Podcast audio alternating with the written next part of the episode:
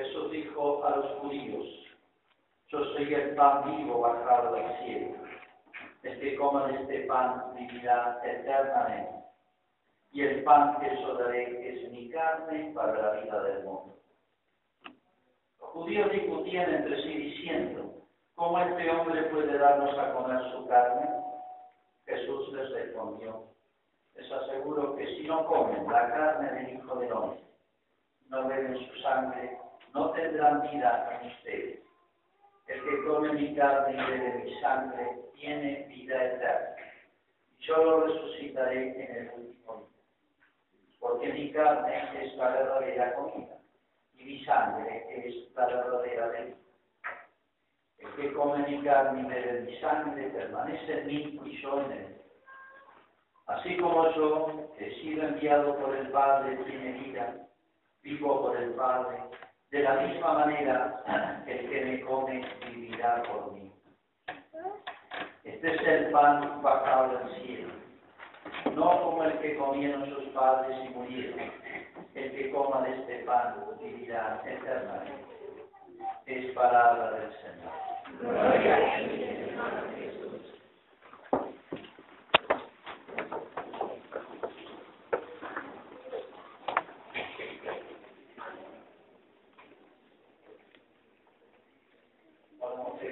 como se dan cuenta por la ornamentación, las flores que se van a ver el carro, todos los años este, algún plus, no sabemos qué vendrá el año que viene, ha trabajado muchísima gente, esto no se hace solo, piensen lo que van a ver nomás hoy, qué puedo ayudar yo el año. Y aprovecho para hacer un avisito antes de hacer una reflexión sobre el Evangelio. Todos aquellos que han estacionado los vehículos en los dos costados de la plaza, les vamos a pedir que, terminada la misa, puedan sacarlos para poder pasar a la posición. Con la gente. Eh, por un error se nos escapó cortar las calles sé, era, era de así que recuérdenlo para terminar la misa, eh, desalojar de vehículos de las dos calles laterales de la plaza, para poder pasar ordenadamente con la procesión que Jesús. Bueno, siempre recuerdo una, una pequeña anécdota, los santos tienen tantas, de Santa María Goretti. Ella tuvo una relación tan especial con la Eucaristía.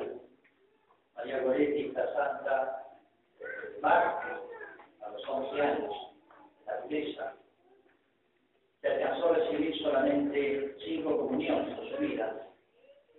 Bueno, su padre había muerto, su madre con siete hijos, era, apenas podía comprar la familia, la más grande era ella, tenían que trabajar todos para sobrevivir, una situación de pobreza tremenda, y un chico joven de 19, 20 años que acusaba. Y ella se le ocurrió, eh, no quería afligirle a su mamá y le decía, mamá, quiero ir a comunicar al pueblo. Tienen que caminar como 6 o 7 kilómetros para ir a misa. Y si no había nadie que la acompañara, no podía. Ella no le decía por qué. Después entendió por qué. Fíjense, una niñita, tenía 10 años, no había cumplido 11, pues como la matan. ¿Cómo comprendía lo que significaba el instinto de la fe tan extraordinario? Lo que significaba la Eucaristía para ellos. Bueno, no pudo ir esta mamá de esto. De época sucumbir heroicamente a, a las 14 puñaladas de asesino.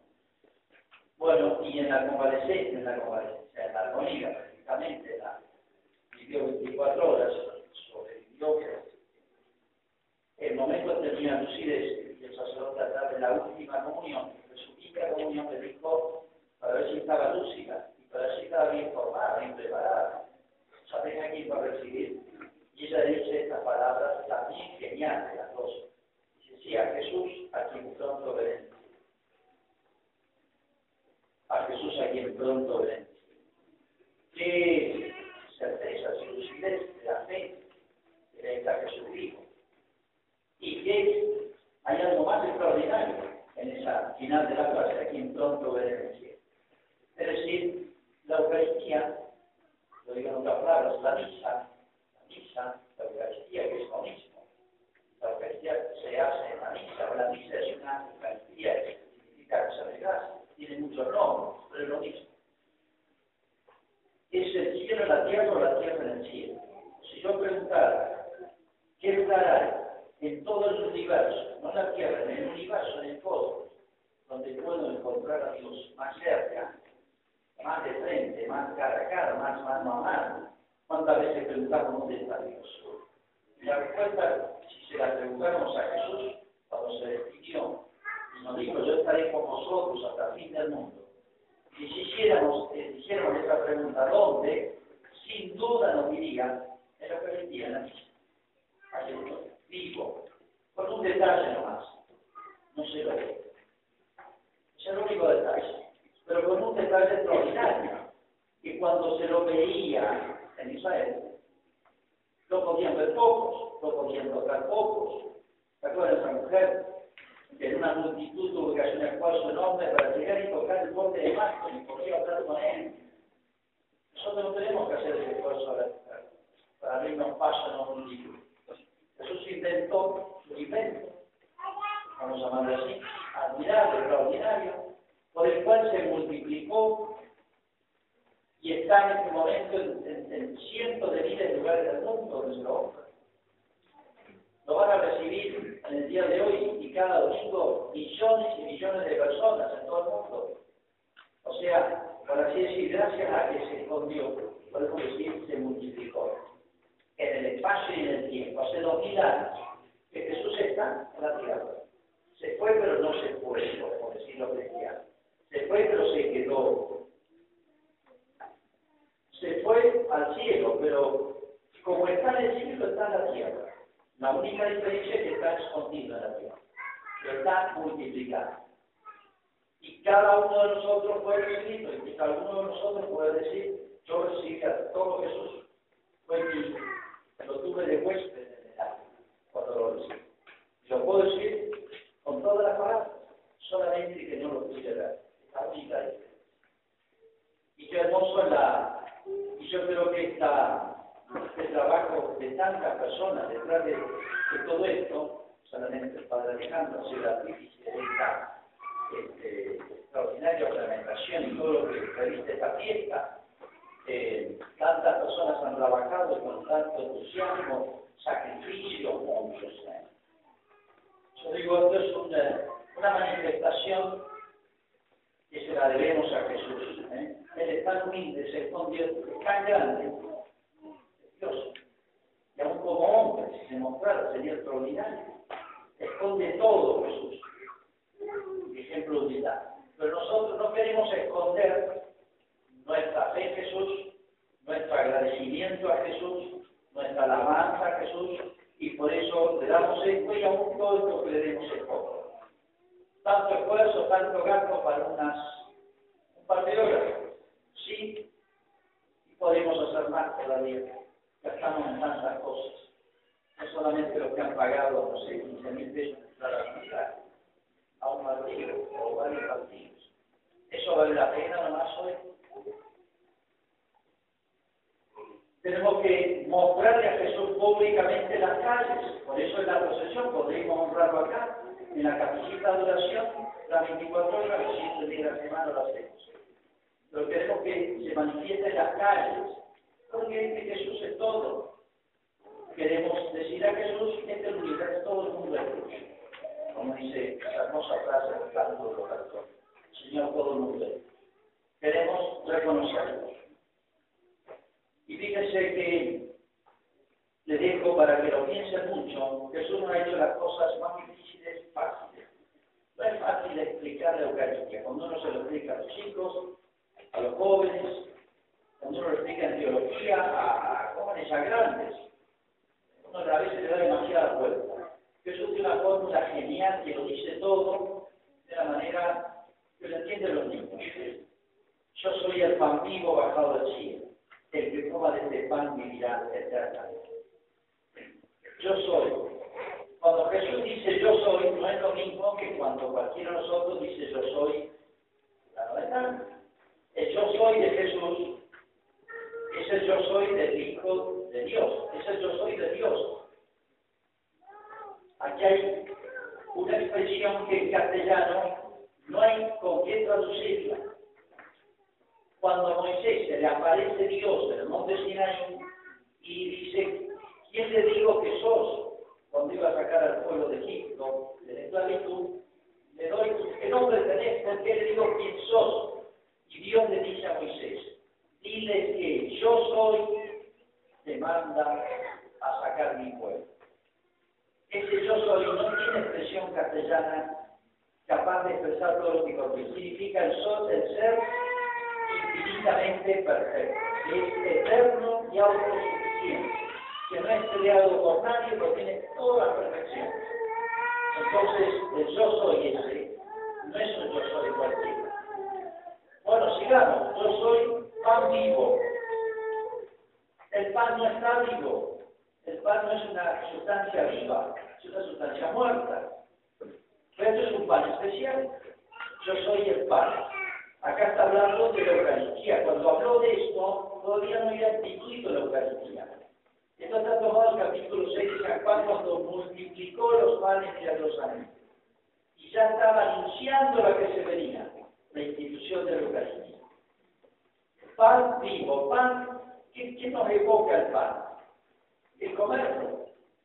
Que no falte el pan a mi casa, me quiero ganar el pan con mi trabajo, el pan nuestro de cada día, decimos en el Padre Nuestro, es decir, el pan es un signo universal de todo alimento. Me está diciendo Jesús, yo le quiero quedar como alimento. Por eso es vivo, pero ¿qué vida tiene el pan este eucarístico? La vida de yo soy, la vida divina, es un pan que contiene vida, pero no vida cualquiera, sino una vida infinitamente grande contiene la tierra bajado del cielo, en la encarnación. Y es la prolongación de la encarnación. ¿Qué, significa la encarnación para nosotros? ¿Qué es la encarnación? El verbo se hizo carne. El Hijo de Dios tomó la naturaleza humana, ese es Jesús. Se ve la humanidad, no se ve la divinidad en Jesús. Se escondió en su humanidad. Pero quienes lo conocieron a Jesús, lo trataron, hablaron con él, dice San Juan, lo que hemos visto, lo hemos visto, aquí hemos tocado con nuestras manos. San Juan lo puede decir, yo, yo lo, lo, traté como lo tratamos nosotros.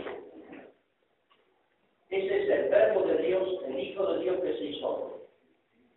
La encarnación es una venida, es la venida de Jesús. Pero este invento de Jesús, que se llama la Eucaristía, que se llama la misa, hizo otra cosa también admirable. Esa encarnación sigue, no se, no se desencarnó y continúa en cada misa. Cuando el sacerdote, cualquier sacerdote que sea, dice, esto es mi cuerpo, este es el cáliz de mi sangre, de nuevo viene sobre el altar. El altar, por eso es el lugar más importante de la iglesia, porque es el lugar donde viene Jesús. Es el lugar donde desciende Jesús a la palabra del sacerdote. Esto es mi cuerpo y se produce un milagro que no vemos, pero es un milagro. Esto es el cambio de mi sangre. Se produce otro milagro que no lo vemos, pero es un milagro, un milagro permanente. pan vivo bajado del cielo. Baja una vez, pero de alguna manera prolonga esa bajada en cada misa. Cada misa viene Jesús.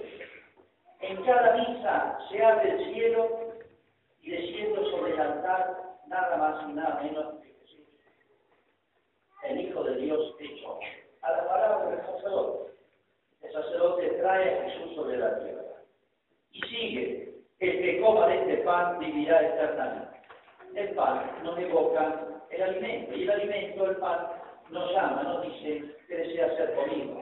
En otras palabras, así como el agua para bautizar a un niño se le echa sobre la cabeza, así como el óleo para confirmar se le pone en la frente, Jesús desea que lo comamos, que nos preparemos y estemos bien dispuestos para recibirlo con fruto, que el que coma de este pan vivirá eterna. Siete sacramentos instituyó Jesús. Empiezan por el bautismo y no terminan con la unción de los enfermos como a veces pensamos. Terminan con la última Eucaristía, tiene un nombre especial. Así como la primera comunión para la que se preparan los chicos, algunos están aquí, vestidos de arte, como lo respondo. Y con tanto entusiasmo se preparan los chicos porque es la primera. La última comunión también es tan especial, se llama viático. No es el último sacramento, de los enfermos, es el viático. ¿Qué significa eso? Jesús no instituyó ni de más ni de menos sacramentos, los necesarios. ¿Cómo nos cuesta la vida del alma? ¿Cómo nos cuesta la vida divina, la vida sobrenatural? ¿Cómo nos cuesta que eche raíces en el alma? Estamos tan pegados a la tierra. Nos gusta morder este polvo de la tierra al que lamentamos volver. La muerte es eso. Pero sin embargo, ¿cómo nos tira el polvo de la tierra? ¿Cómo nos cuesta llevar el alma? Pues hay que alimentarnos. Si alimentáramos el alma, siguiendo a Jesús no solo materialmente, sino cuando lo comulgáramos con el corazón, se ensancharía el alma, vería más y desearía más las cosas del cielo. Lo que habéis resucitado por Cristo dice buscar las cosas del cielo, es tan fácil. Lo que os habéis alimentado con Cristo tendréis fuerza, no digan, para buscar entender, valorar, apreciar las cosas del cielo. El que coma de este pan vivirá eternamente. Ese pan vino del cielo, nos dice primero, y después dice vivirá eternamente. ¿Qué es eso? Es el retorno. Jesús vino solo del cielo, como decir, pero no vuelve solo. Vivirá eternamente. O sea, arrastra, lleva atrás de sí a los que se alimentan, fíjense, con su cuerpo y asimilan su cuerpo, se reciben su sangre y asimilan su sangre. Podemos decir esto, el pan y el vino, que son los elementos tan terrenos por los cuales quiso venir, son como vehículos en los cuales se esconde, pero en los cuales se sube para bajar a la tierra, dos cosas tan nuestras de la tierra. Se esconde allí para meterse a de ¿eh? y poder después llevarlos al cielo. Y ahí se cierra la parábola. Tuvo su origen en yo soy, que vino del cielo, se escondió en este vehículo, que es el pan para venir a la tierra, pero para no volver solo. Es como el buen pastor que viene a buscar a sus ovejas. Que cada corpus comprendamos un poquito más este el más grande de los siete sacramentos, tal vez uno de los misterios más grandes después de la Trinidad y la Encarnación o continuación de la Encarnación, y más maravillosos, y del que nos debiéramos gozar más, aprovechar más cada día. Es una, casi un milagro para no nuestra capilla de adoración perpetua. Y aprovecho para hacer un llamado para tantos que generosamente se inscribieron, empezaron valoraron lo que era estar una hora con Jesús, Jesús con todo, todo uno para Jesús y Jesús todo para uno, en un lugar tan pequeño, que inspira tanto esa intimidad, para que retomen. Hay muchas guardias que hay una sola persona y a veces hay dificultades, esta persona queda sin nadie, Jesús no puede quedarse solo. Así que a un especial llamado que no desperdiciemos, retomemos. Muchos me dicen, Padre, yo vengo todos los días, pero hace falta que se anoten en alguna hora, porque si no, no tenemos la seguridad, no está la seguridad de que esa hora va a estar antes. Y tendrían que ser dos o tres personas por guardia. Que Managüe comprenda y agradezca a Jesús. Todo lo que debemos por estos cinco años de gracia. Hoy después de la procesión termina en la última esquina, la última bendición, voy a venir con el Santísimo y ya lo voy a dejar en la capilla que estaba en arreglo, restauración y ya está terminada. Así que hoy retomamos en la capilla. Bendito y alabado sea Jesús en el Santísimo Sacramento de la